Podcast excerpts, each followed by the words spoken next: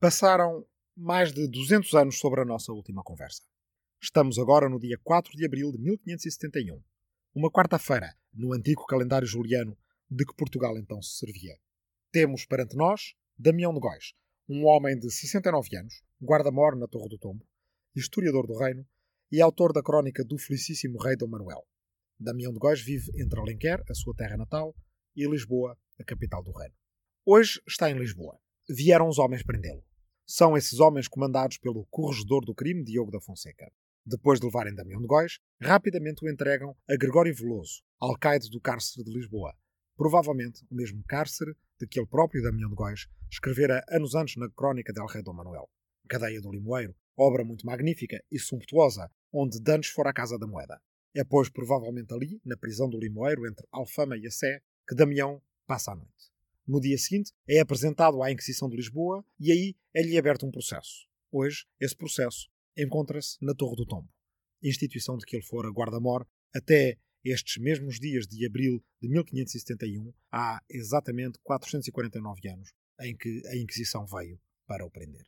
Nesse processo está escrito: E lhe foi dito por eles, senhores inquisidores, que o estilo do Santo Ofício não é dizerem-se culpas a nenhuma pessoa, mas que lhe faziam saber que primeiro que se prenda nenhuma pessoa, se bem examinam suas culpas, e depois de bem vistas e examinadas, se manda prender.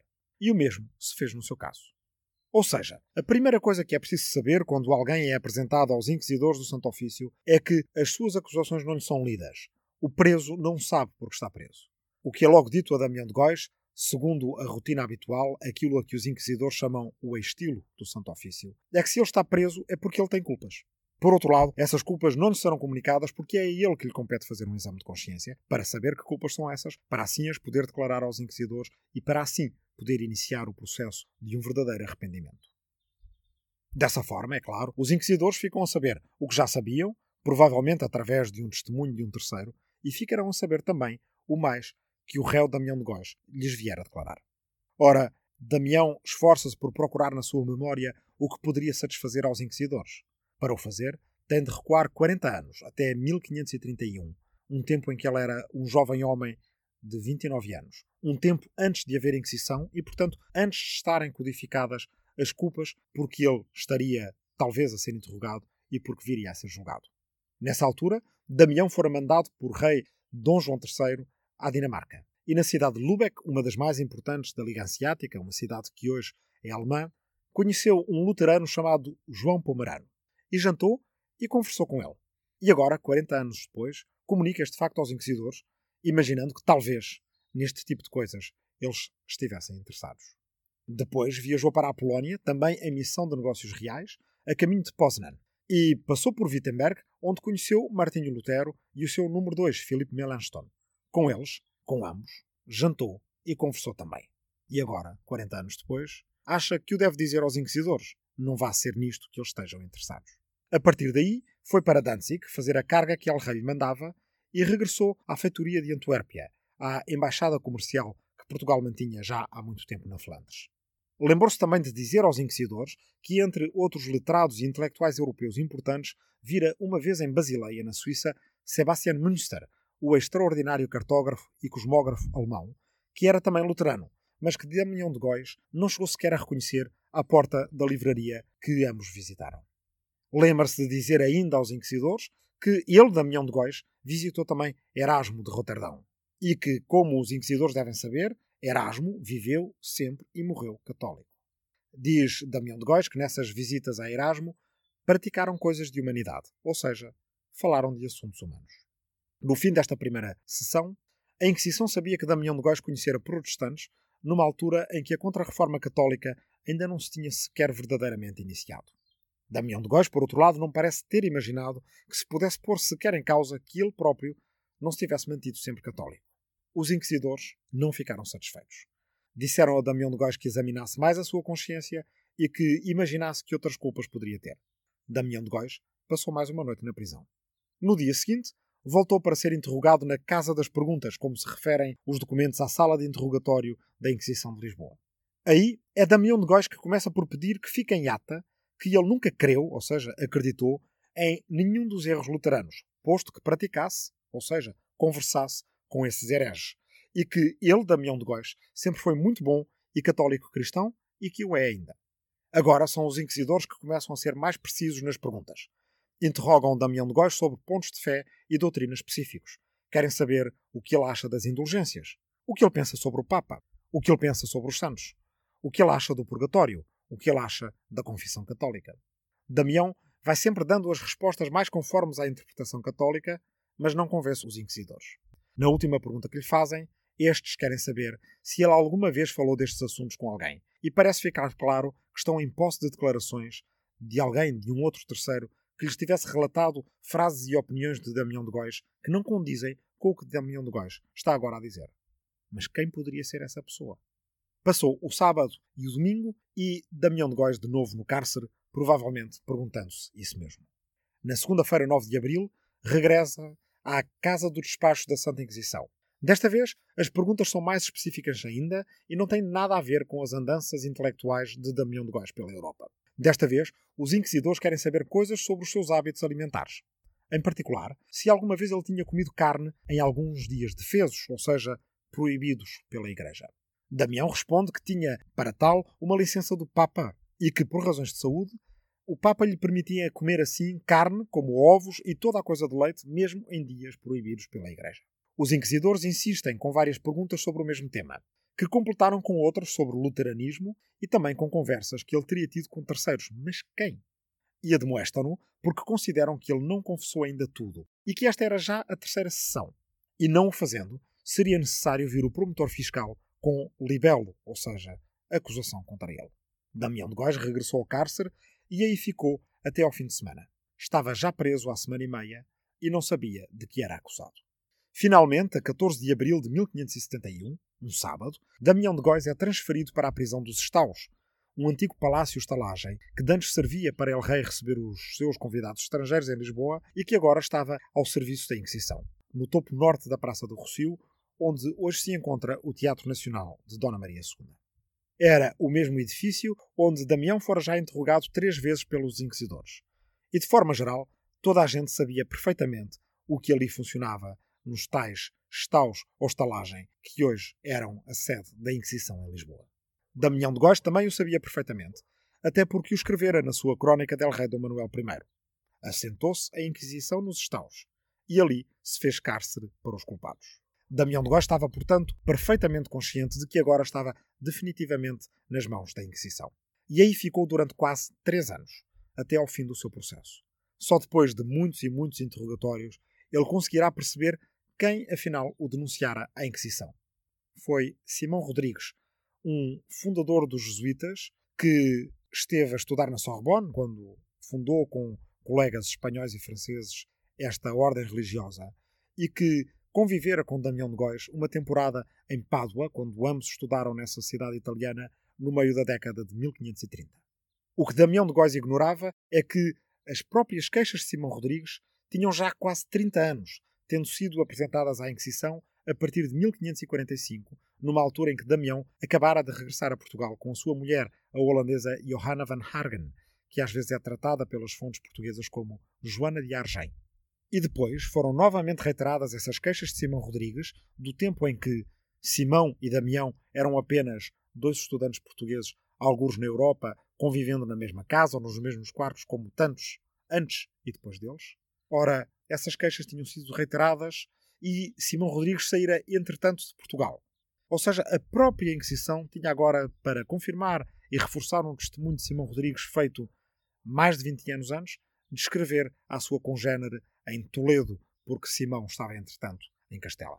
Em 1545, Simão Rodrigues dissera que Damião de Góis pode fazer muito dano acerca das coisas da nossa fé católica porque é homem avisado, ou seja, inteligente, e sabe, além do latim, alguma coisa de teologia, e sabe a fala francesa e italiana. E lhe parece, a ele, Simão, que Damião saberá também a língua flamenga e a alemã, porque andou muito tempo entre eles, os estrangeiros. Quatro décadas e meio continente europeu separavam, portanto, as conversas que dois estudantes portugueses tinham tido em Pádua destas sessões em que um Damião de Góis, em breve septuagenário, comparecia na Casa das Perguntas da Inquisição de Lisboa.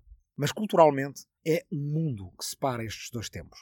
Do cosmopolitismo da utopia de Thomas More às acusações de que Damião de Góis teria dito que os alemães faziam coisas melhores do que os portugueses, e essas coisas eram tratar dos pobres. Ou das acusações de que Damião de Góis recebia em casa estrangeiros para cantarem coisas que não eram cantigas que cá costumam cantar-se, ou seja, canções flamengas que Damião de Góis tinha aprendido com a sua mulher. O plano teológico, comportamental e cultural misturam-se a cada passo neste processo e a cada passo dão testemunho de um estreitar das mentalidades em relação à diferença e à autonomia individual em comparação com os primeiros anos da década de 1530. A fundação e desenvolvimento da Inquisição, chefiada por um inquisidor moro, cardeal infante Dom Henrique, que tinha sido irmão de Dom João III, regente do reino, e que era agora tio-avô del rei Dom Sebastião, não é com certeza alheia a esse processo. O que Damião de Góis talvez ignorasse é que poderia ter sido preso logo em 1545 se o cardeal Infante, que em breve virá a ser rei de Portugal, não tivesse mandado justapor à denúncia de Simão Rodrigues uma menção em latim, supersendum nunc esse. Por agora, não se faz nada contra Damião de Góis. Passou assim um quarto de século em que Damião de Góis ocupou cargos importantes no reino, tendo recebido diretamente do próprio cardeal Infante Dom Henrique o convite para se tornar cronista do seu pai, El Rei Dom Manuel I. Só agora, em 1571, já viúvo e velho, Damião de Góis sofrera as consequências dessas denúncias de 1550 e 1545, por sua vez motivadas pelas conversas e andanças que ele tinha tido numa Europa muito diferente em 1530. Ao mesmo tempo, a Inquisição ia chamando outras testemunhas, vizinhos e conhecidos de Damião de Góis, uma sobrinha dele e um marido dela e até uma filha de Damião. É daí que vêm os interrogatórios sobre comida. Alguém ouvira dizer que Briolanda, sobrinha de Damião de Góis, estando uma vez em casa dos seus tios, em Alenquer ou em Lisboa, comera carne de porco em dia santo. O que para ela era legítimo, por estar grávida, mas que Damião, e talvez também Joana de Argenha ou Van Hargen, a sua mulher, tinham também comido carne de porco. E depois regressado ao peixe, e que Damião teria dito: o que entra pela boca não suja a alma. Ou, segundo outras testemunhas, o que entra no corpo não mete nojo, só o que sai. A filha de Damião de Góis tenta justificar os hábitos alimentares do pai, mencionando uma dispensa papal a que Damião também se tinha referido. Aparentemente com pouco efeito sobre as sucessivas acusações que os inquisidores vão produzindo ao longo de meses. Damião passou um ano nos cárceres da Inquisição. Ficou muito doente. E, como ele próprio diz aos inquisidores, não de uma só doença, senão de três, que são vértigo, rins e sarna, como uma espécie de lepra.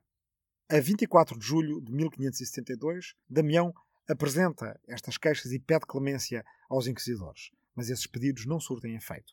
Tal como não lhe é sequer atendido o pedido que faz aos inquisidores de que lhe deem um livro em latim para ler, porque, segundo ele diz, apodreço de ociosidade no cárcere. Damião de Góis junta testemunhas para contrariar a ideia de que ele era pouco misseiro, como tinham dito os seus acusadores demonstra que fez ofertas de obras de arte a igrejas e outros donativos à igreja em geral. O efeito não parece ser significativo.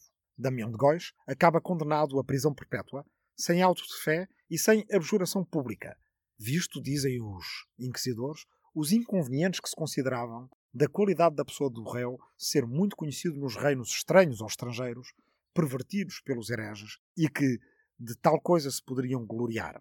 O que convém à limpeza e reputação deste reino nas coisas de fé, pensam os inquisidores, é ter Damião de Góis condenado em segredo. Damião fica, portanto, preso no Mosteiro da Batalha a partir do fim de 1572. E passado um ano, em dezembro de 1573, já muito doente, é-lhe permitido regressar a Alenquer.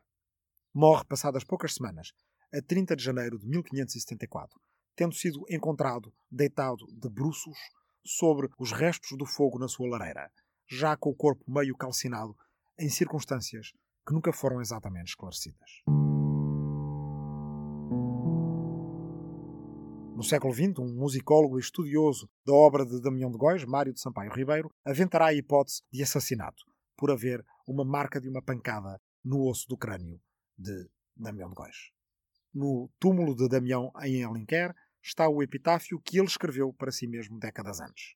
Diz esse epitáfio: Ao maior e ótimo Deus, Damião de Góis, cavaleiro lusitano fui em tempos. Corri toda a Europa em negócios públicos. Sofri vários trabalhos de Marte. As musas, os príncipes e os varões doutos amaram-me com razão. Descanso neste túmulo em Alenquer, onde nasci, até que aquele dia do juízo final acorde estas cinzas. Esta é provavelmente a primeira vez que a palavra Europa aparece num túmulo em Portugal. Damião de Góis, cavaleiro lusitano fui em tempos, corri toda a Europa a negócios públicos. Agora, agora e mais agora, Seis Memórias do Último Milénio é um podcast de história para tempos de quarentena, para ajudar a passar o tempo, pensando o tempo. Por Rui Tavares para o público, com a edição de Ruben Martins, Marta Matias e Aline Flor. Esta é a nossa terceira memória, dedicada à globalização. E esta foi a primeira conversa dessa terceira memória. O seu título é A Casa das Perguntas. O texto deste episódio é o mesmo do volume dedicado a 1535 na coleção Portugal uma retrospectiva, por mim dirigida para o Jornal Público e para a editora Tinta da China com apoio da Fundação Francisco Manuel dos Santos. Agora, agora e mais agora, começou a ser escrito no outono de 2018 na Universidade de Brown, com base em duas conferências para a Universidade de Colômbia, ambas nos Estados Unidos. Pelo meio, foi um ciclo de conferências no IFIL Nova, Instituto de Filosofia da Nova. Estava a ser terminado agora, na primavera de 2020, na Universidade do Massachusetts em Lowell, com acesso às bibliotecas de Harvard, graças a um apoio do Real Colégio Complutense de Madrid. Nessa altura, a pandemia da Covid-19, o fecho das fronteiras dos Estados Unidos e a declaração do estado de emergência em Portugal deixaram-me, a mim e à minha família, venturosamente presos nos Açores. Agradeço às Fundações Luso-Americana para o Desenvolvimento, SAB e Gulbenkian os apoios para estas estadias e atividades académicas. Agradeço ao Onésimo Teutónio Almeida, Pierre Carrel Billard, João Constâncio, Franco Souza, José Manuel Martínez Sierra, Anne Stinkelmans e António Castro Freire pelo acolhimento académico e não só, e pela amizade. E agradeço a agentes do Arquipélago dos Açores o acolhimento dado a mim e à minha família nestes dias. A ilustração que podem encontrar no frontispício deste podcast, nos agregadores habituais, apresenta Alfarabi com a utopia de Thomas More na cabeça. Foi desenhada por Eduardo Viana. Agora, agora e mais agora, vai dedicado a todos os que estão de quarentena por estas semanas em particular a quem está na minha aldeia de Arrifana, no Ribatejo, os descendentes de quem criou a expressão que dá título a este podcast, como explicado no seu prólogo. Vai dedicado também a todos os profissionais de saúde que estão a dar tudo por tudo no combate a esta pandemia, esperando que um dia alguns deles possam vir a ouvir este podcast, que isto seja para eles um pequeno reconforto e para nós um sinal de grande gratidão.